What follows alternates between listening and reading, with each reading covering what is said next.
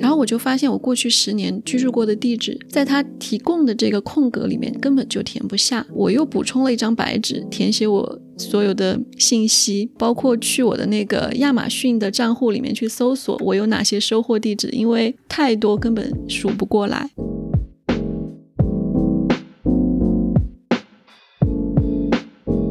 是房地产商已经把这个刚需和房两个概念已经捆绑起来了。房刚需不刚需，这个是要打一个大大的问号。但是你住是刚需。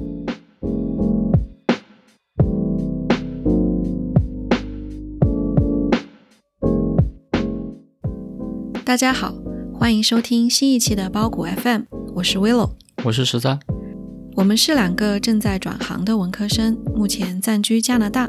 我们希望通过这档播客记录从零开始转行的全过程，同时分享海外生活以及职场中的体验和观察。欢迎你来信或是在小宇宙评论区和我们交流，提供建议和反馈。我们的邮箱地址和社交媒体账号会放在本期节目的文字信息当中。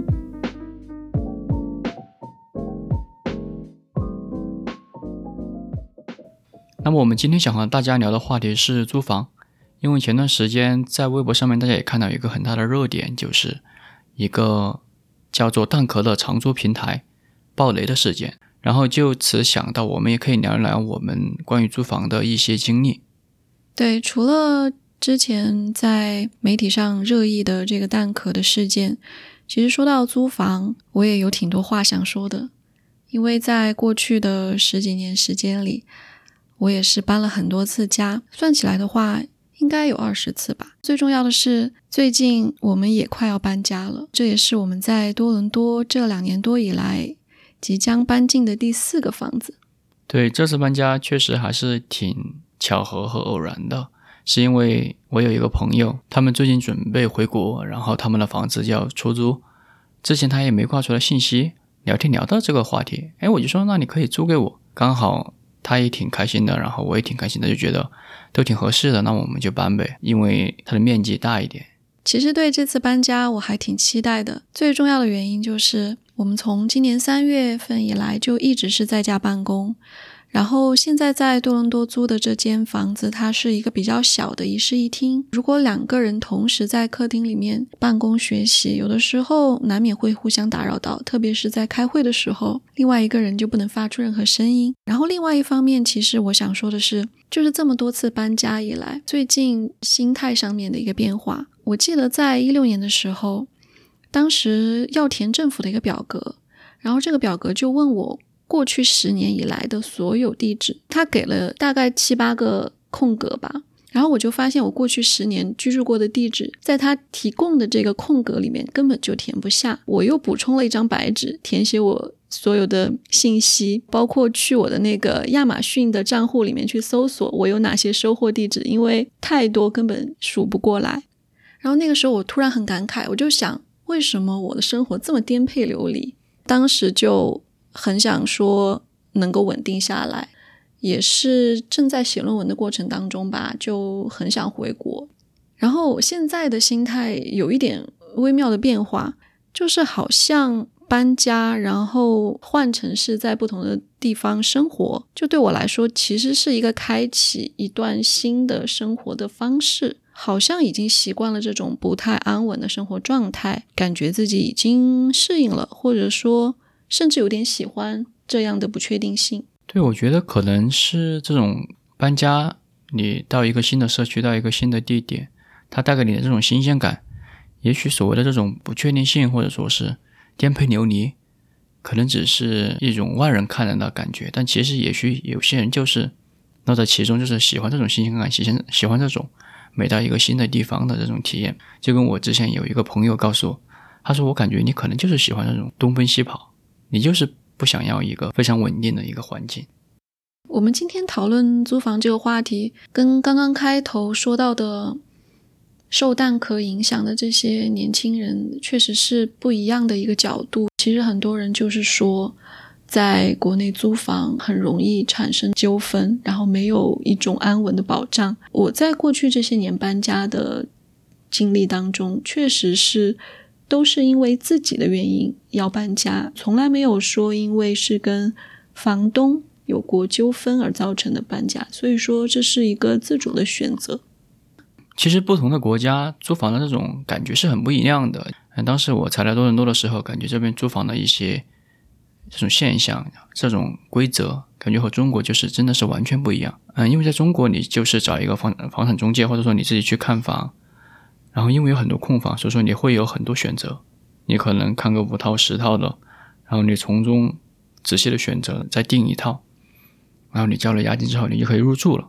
多伦多租房给我的一个很大的感受就是，因为我们来的时候是一八年，那个时候房市特别的激烈，所以说我们当时投了很多 offer，但是很多都被拒绝了，因为那个时候你要加钱，你加的钱也许不够，或者说你的材料没有那么好，抢不赢别人。首先从市场上来说，在中国你是一个买方市场，租房的激烈度是完全不一样的。当然还有一点是。嗯，在中国你找中介是自己要给钱，但是在这边是你找中介你自己是不需要付钱的，中介是从房东那里收取他的佣金。找中介也是一种更安全的方法，我觉得，因为它可以筛选到很多信息，也许有一些假的房东啊，或者说有一些假的材料之类的，其实都是一个比较正规化的操作。还是先从我们刚来多伦多的时候说起吧。因为其实作为一个刚刚到达这边的留学生而言，或者是新移民，你要直接去找中介租房的话，也不是不行。但是通过中介租的房子，一般来讲，房东对于房客的要求比较高，他会要求你是有工作，并且你的工资要达到房租的多少倍。对，如果是学生的话，那么往往房东的要求就是你要。一上来就交半年甚至是一年的房租，这个在安省的租房法律里面其实是违法的。但是就像刚刚十三说到的，一直以来多伦多的这个市场是一个卖方市场，因为很多人就租房很困难，所以说不成文的规定，也就是很多留学生会答应房东的要求，交半年甚至是一年的全额房租，也是一个非常高昂的金额。如果换算成人民币的话，一年的房租应该有一个十来万人民币。这个是肯定很适有的。我们的第二个房子当时其实是在华人论坛上找房东直租的，但是房东他本人其实也是一个中介，对，只是正好他把房子自己的房子租给了我们，他对我们也是同样的要求。但是当时我们俩刚来，好像刚来三四个月吧，对，那个时候两个人也都还没有找到工作。所以当时是我们的一个朋友担保我们，就是说我们当时的合同上是有三个人的名字，那他作为我们的担保人，也是要提供他的雇主信，然后工资单这些信息给房东。但是这个房东他比较过分的是，即使在我们有担保人，然后工资也完全。足够覆盖他的房租的情况下，他仍然要求我们支付最后三个月的房租，并且还交了家具的押金，对吧？对，其实很多操作是违法的，但是其实这也是一个这边比较普遍的现象，就是你新来的中国人，很多时候你租房就是要在微信群里面找留学生租，微信群里面也有很多的中介，那么其实。你找中国人租，就是有时候你的价格就是要高一点，而且他也要收你比较多的一些押金。除了这种情况之外，我也知道有些人在租房上面也被骗了，可能也不也比较大意，然后在微信上面别人发了照片，然后他就直接微信转账给别人，就说我到时候到了我就直接来住了。但其实别人是假的房东，或者说是他只是一个租客，然后他可能可能只有一个月就到期了，但是他这个人说租期有一年。相当于是他收了别人一年的钱，但是别人只能住一个月。那照这么说的话，还是不推荐大家用租房群的这种方式来短租。可能刚刚到达的时候用 Airbnb 会更保险一点，是吗？我觉得的是，当然一个正常的一个更规范的租房的一个秩序和条款，我觉得肯定是更好的。最好就是你有朋友在这边，他可以帮你去看房，他也知道这边的一些条款，然后他可以帮你理清楚。或者说是你就找一个中介，因为你不需要付钱，然后你喊他帮忙去给你租。正是因为他有这些潜在的风险，所以我才说刚刚来的人最好是先短租，那么他在短租的这个过程当中，自己再去找长租的房子，因为你一旦和房东签约，那么至少是住一年。如果你在这一年当中毁约的话，你是必须要找一个人来接替你的。那我们现在住的这个房子，其实是我们第一个通过中介找的房子。当时我是在 KGG 这个平台，它类似于国内的五八同城，但是上面呢也不仅仅是房东。他也也有中介，当时我看到这个房子，我就打电话过去，才发现他是中介。那中介的话，其实是有买方的中介，还有卖方的中介。刚刚你也提到了嘛？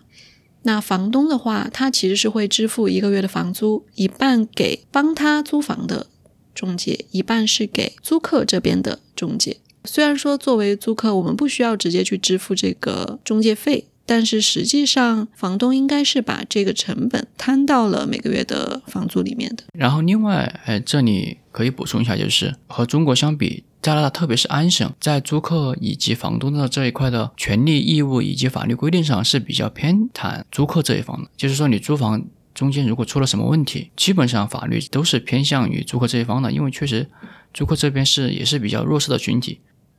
那关于多伦多租房的部分，我们就聊到这。啊，其实十三之前有写过一篇关于在多伦多租房的指南的文章，那我们会放在今天的 show notes 里面啊。如果你听到我们的节目，然后正好也有搬到多伦多来的计划，嗯，可以看一看。如果你有其他的问题，也欢迎和我们联系。那么，要不接下来为了你说说你。在其他地方的一些租房和搬家的一些经历。啊，来多伦多之前，我在蒙特利尔也租过房，应该在蒙特利尔当时也有搬过四五次家。在那之前的话，在法国应该也有，应该不下十次的搬家经历吧？对，那是蛮多的。从蒙特利尔说起吧，其实。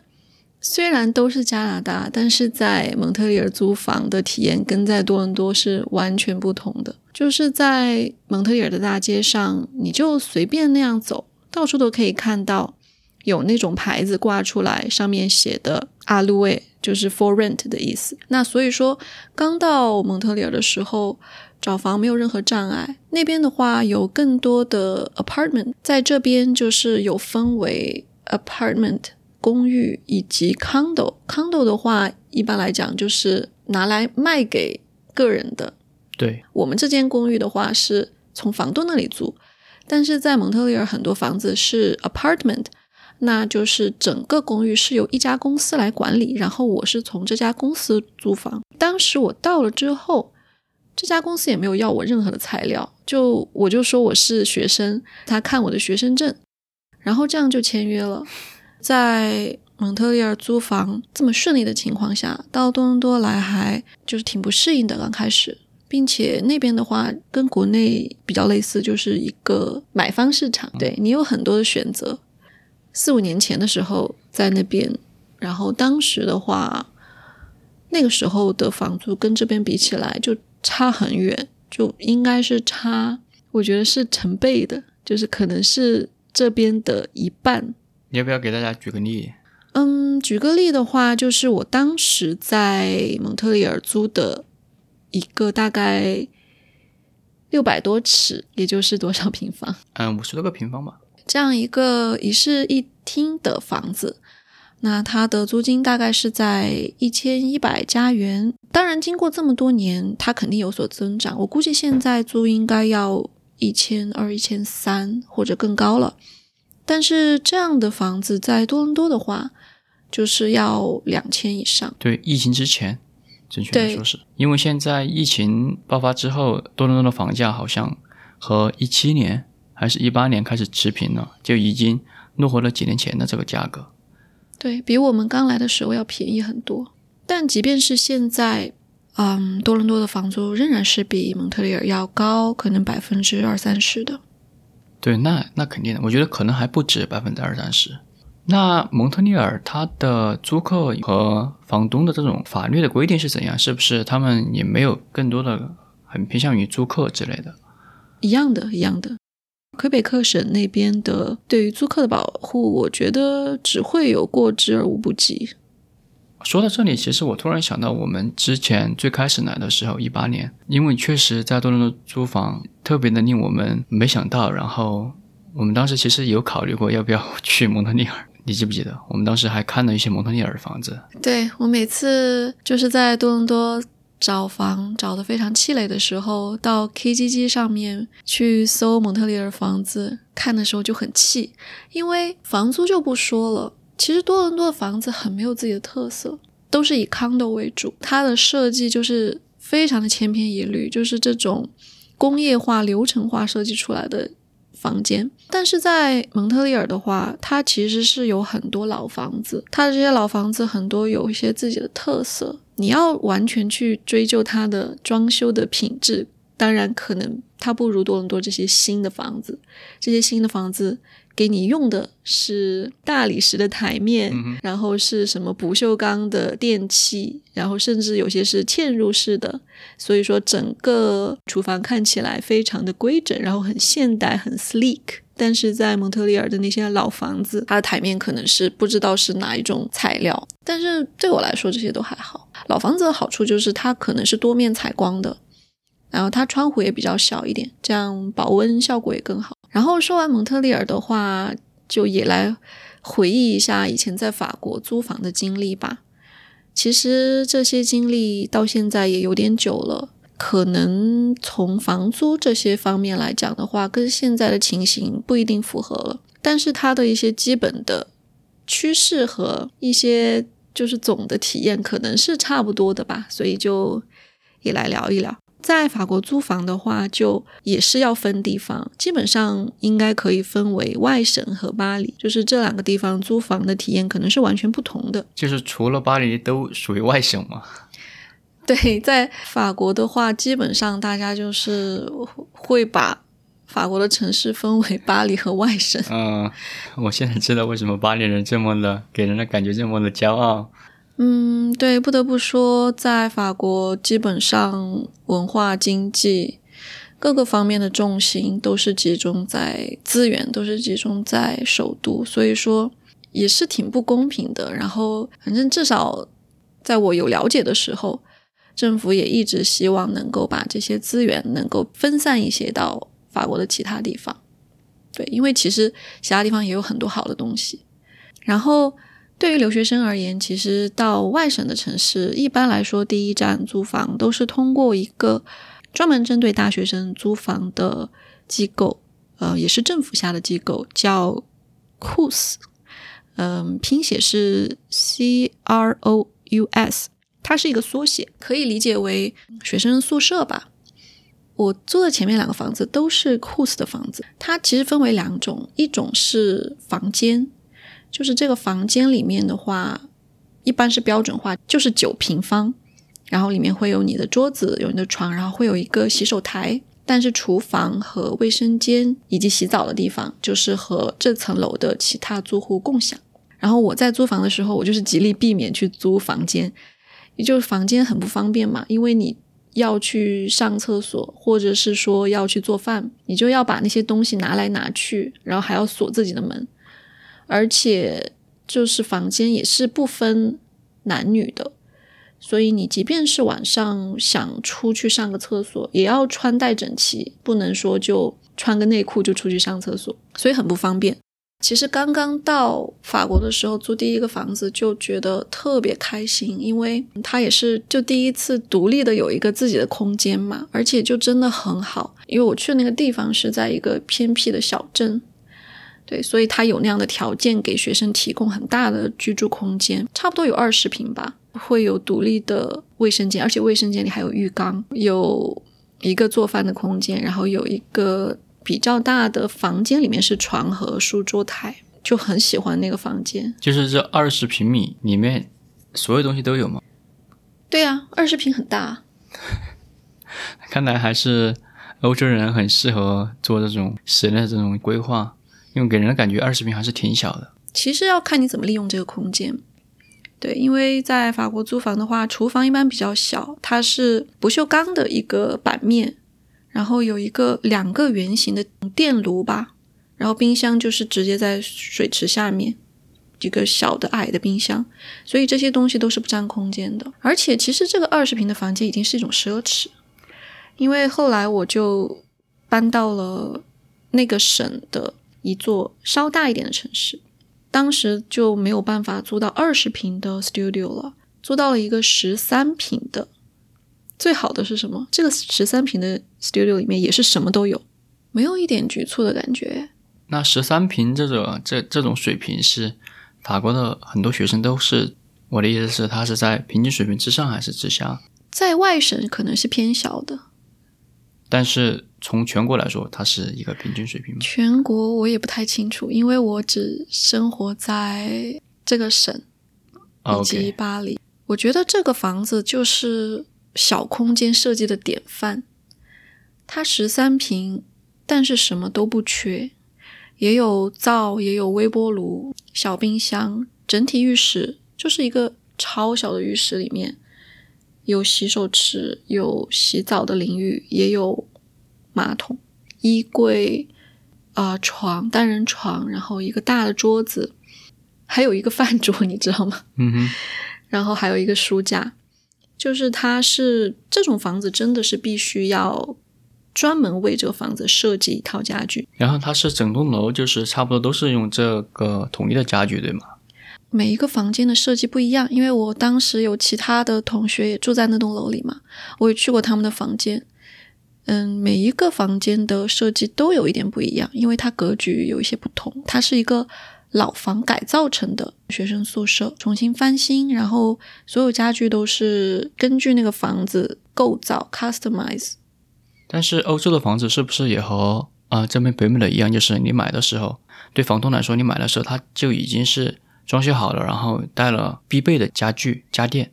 因为我现在在说的是学生宿舍的房子嘛，所以说它的家具以及基本的电器、厨房的这都是带的。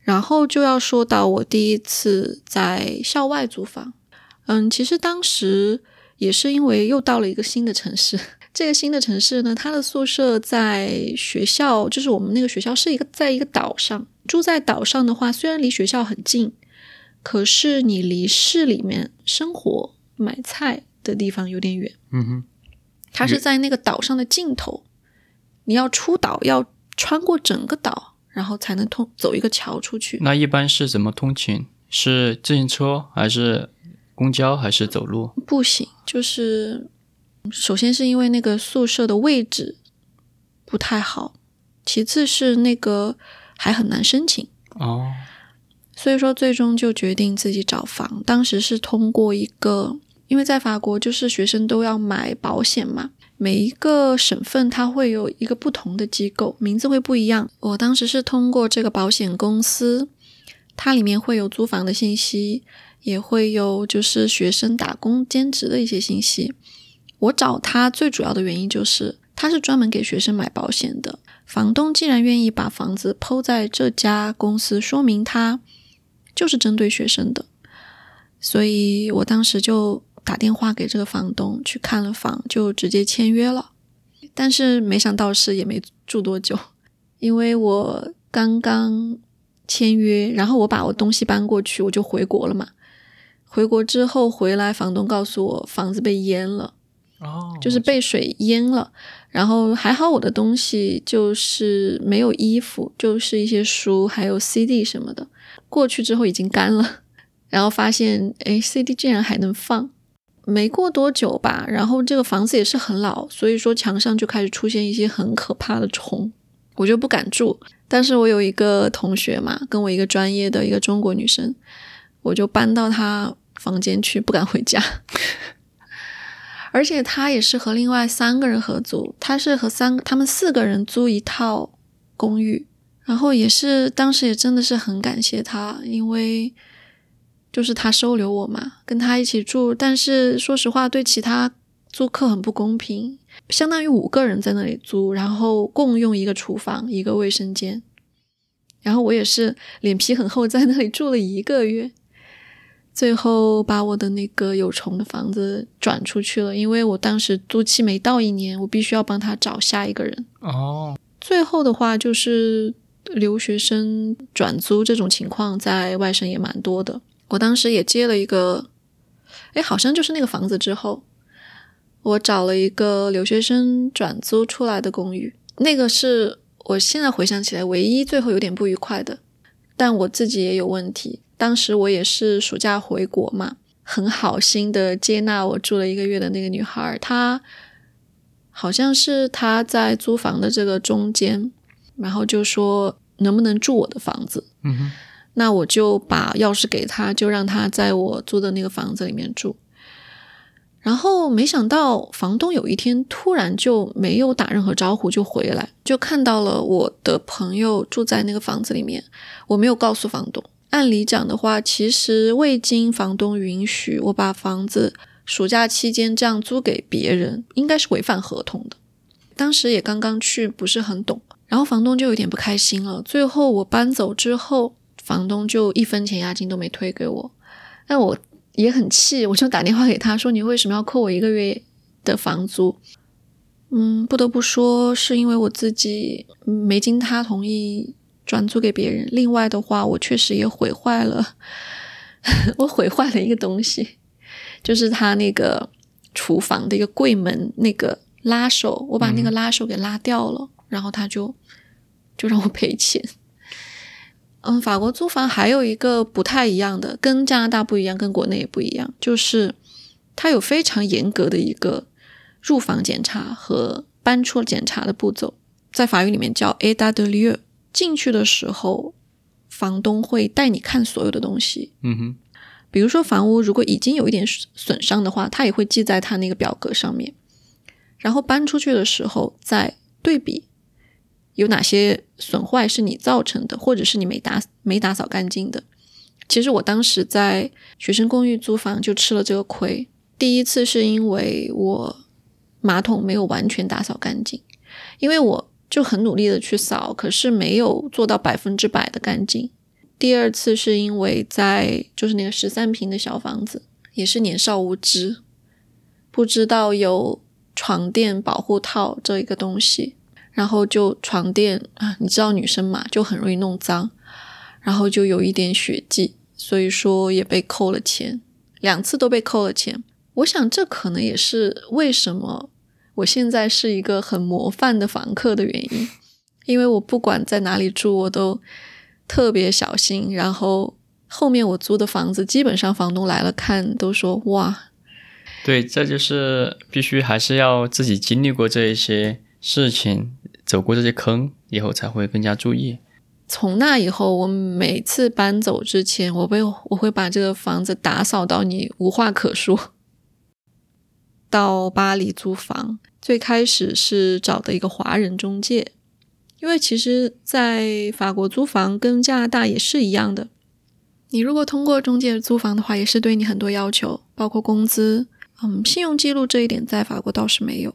所以说，很多留学生都是通过论坛，当时一个很火，现在可能还在的论坛叫“战斗在法国”。然后我也是在上面找到一个中介。到了巴黎之后，就发现租房很多猫腻。第一个猫腻就是这个房子是以一千欧元租给我的，可是合同上写的是七百，并且房东要求我每个月给他七百的支票。再加三百的现金，呃，这样的话就方便他可以在报税的时候做一些手脚。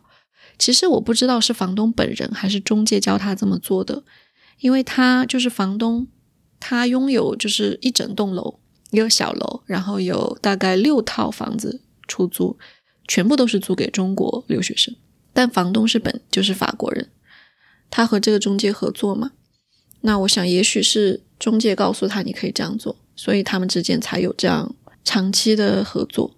对，很有可能，我觉得，因为这个很明显就是违法，因为你现在你现在就是在违法的在避税啊。是，但是因为真的留学生找房太不容易了。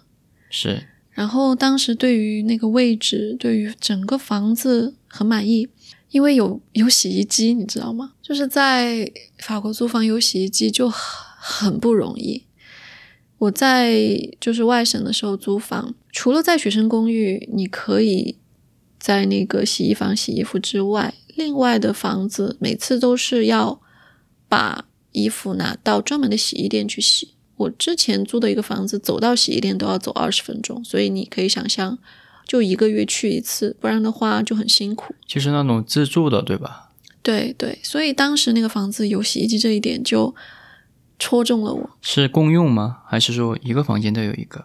你不是说它有一栋楼吗？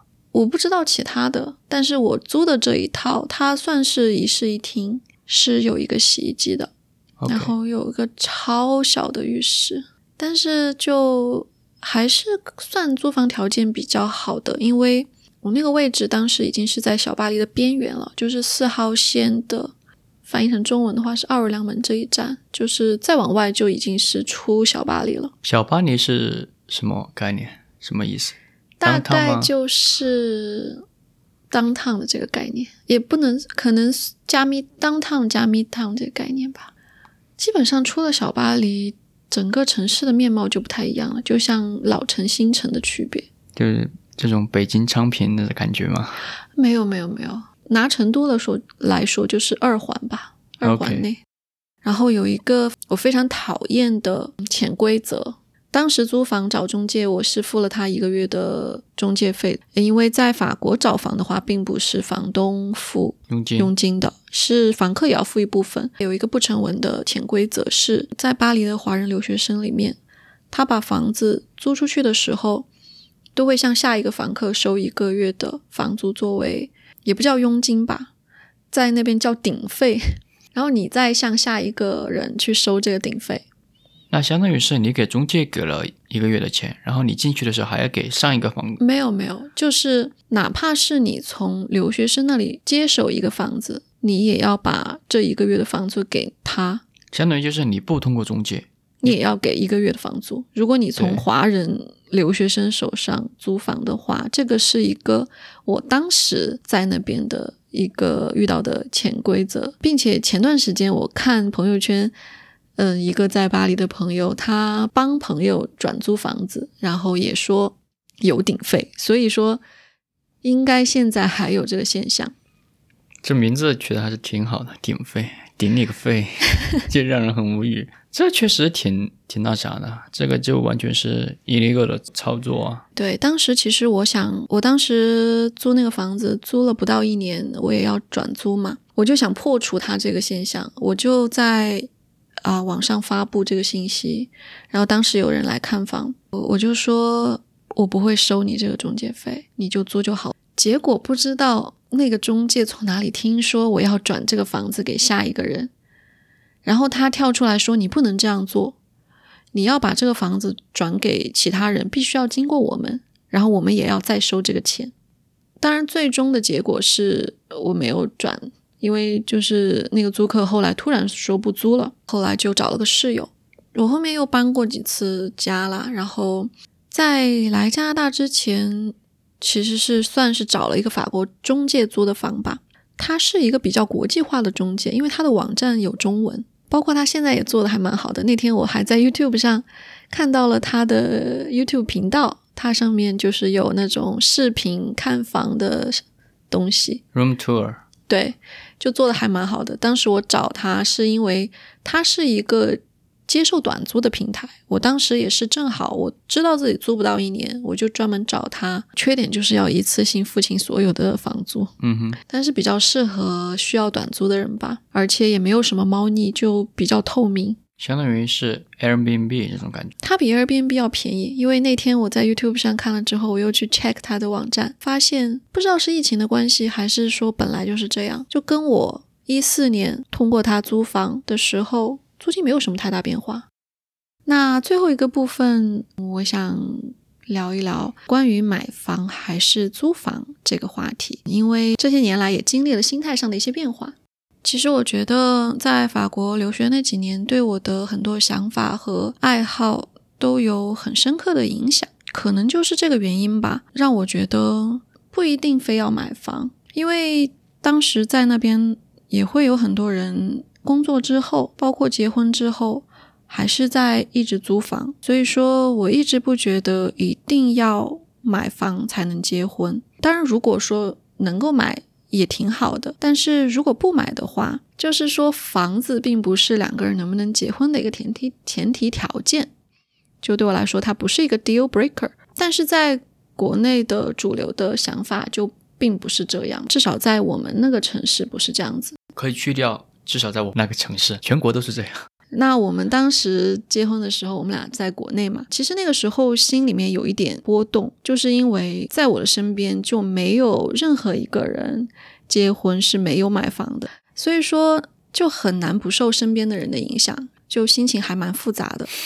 但是那个时候也是因为已经确定了，嗯，要再再出来嘛，就没买的话，其实也是本来也要走，所以没买也很正常。到了多伦多以后。就首先就被房价给吓到，是，而不是被房价吓到，是被房租给吓到。对，是的。当时还挺焦虑的，因为就总觉得房租这么高，可能我们付的房租可以覆盖房东每个月的还款，甚至还要包括管理费，甚至还可以包括每年的地税。对，就觉得啊，我们是不是在帮房东交这个房贷？然后。多伦多的房价也很高嘛，至少比成都要高很多。跟北京、上海相比，北上广深相比的话，还是要便宜一些吧。要不举一个就是这种例子，多少多少平的房子买下来大概是多少钱？OK，这样可能比较容易理解。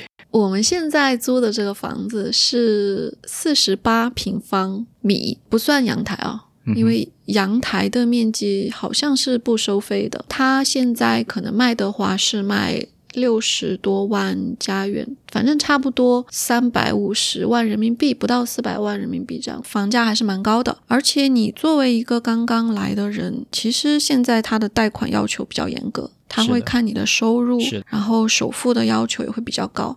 就是如果你想首付少的话，你必须要收入比较高。嗯，所以说其实对我们来说，现在要买房也是暂时。买不起，然后交房租又觉得很心痛。可是最近的话，就是我心态上发生了一些变化。一方面可能是不是因为房租降低了，但是最重要的原因是我们现在越来越没有办法确定想要长期的在多伦多生活。是的，将来的话有可能会换城市，甚至有可能会换国家。所以说，其实租房带给我们的灵活性也还是挺好的。目前为止的话。我觉得就是想要买房的这种心态，其实还是因为过去这十几年来国内的房价疯狂的增长，让你觉得如果说我没有上了这趟车，那我可能今后就再也上不去了。啊，多伦多也是因为它在海外是属于房价增长比较快的，对，增长非常快。因为不仅是华人在炒房，伊朗人也在炒房，印度人也在炒房，是，所以就 好像有一个。有一个调查说，多伦多的这个泡沫是很大的。对我来说的话，如果说不是因为买房有这个投资的价值在里面，有利可图的话，其实租和买的区别并没有很大。我相信国内其实很多人都是也是这样的想法，就是国内的房子它其实就是相当于一个商品，他买的不是它的使用价值，他买的就是它的。增值的这个空间，买的就是把它当成一个商品在进行交易。所以说，国内的这种租房的价格很低，但是为什么大家还在疯狂的买房？你每个月租出去的价格完全都 cover 不了你的每个月要给的贷款。对，这是一方面嘛。那还有一种说法就是刚需房。大家觉得说，因为我要建立家庭，那我买这个房是我的刚需，所以这个刚需的话就不纯粹是一种投资了，它有投资的价值，可是它也有心理上的一些价值。就，刚需房这个概念其实也是就最近几年或者说十几年才兴起的，因为所谓房子你住是你的刚需，但是有没有房其实不是刚需。对，就是你拥不拥有这套房子不是刚需，每一个人都需要一个居住的。地方不一定你需要拥有它的产权。对，现在感觉是房地产商已经把这个刚需和房两个概念已经捆绑起来了。房刚需不刚需，这个是要打一个大大的问号。但是你住是刚需，当然我也坦诚的说，如果说我有钱，我肯定也会买房，因为你知道，你肉眼可见的就是中国的房价飙升的非常快，你也清晰的能够意识得到，你买房是可以让你带来比较好的这种经济的收入。确实。嗯，如果说我有足够的钱支付首付，并且能贷到款的话，那个时候即便我要离开多伦多，也许我也会有不同的选择，很难讲。对啊，因为你买房很主要的一个就是你看中了它的增值的空间，对吧？你要走的话，你也可以把房卖掉，说不定你从买房到卖房这个时间段，也许它就在涨，相当于给你提供了你走的一些资金吧。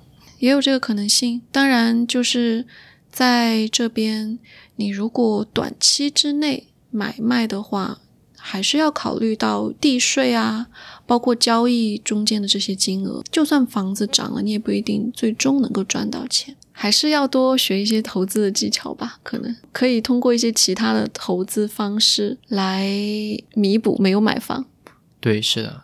我们也不是房地产的专家，所以说就先聊这么多吧。现在其实节目播出来应该已经是二零二零年十二月的中旬了。但这并不是我们今年的最后一期播客，我们会在新年之前上传最后一期，主要是会聊一下做播客这段时间以来的一些心得体会和感受吧。然后另外的话，我们不是老是声称自己的播客是讲正在转行的两个文科生吗？所以也想更新一下，到底转到哪一步了？对明年有哪些计划和安排？也算是聊一聊新年的愿望吧。感谢你收听本期包谷 FM，欢迎通过苹果播客、Spotify 等泛用型播客平台收听和订阅。我们推荐国内的朋友使用小宇宙 APP。谢谢大家，下期再见。Life used to be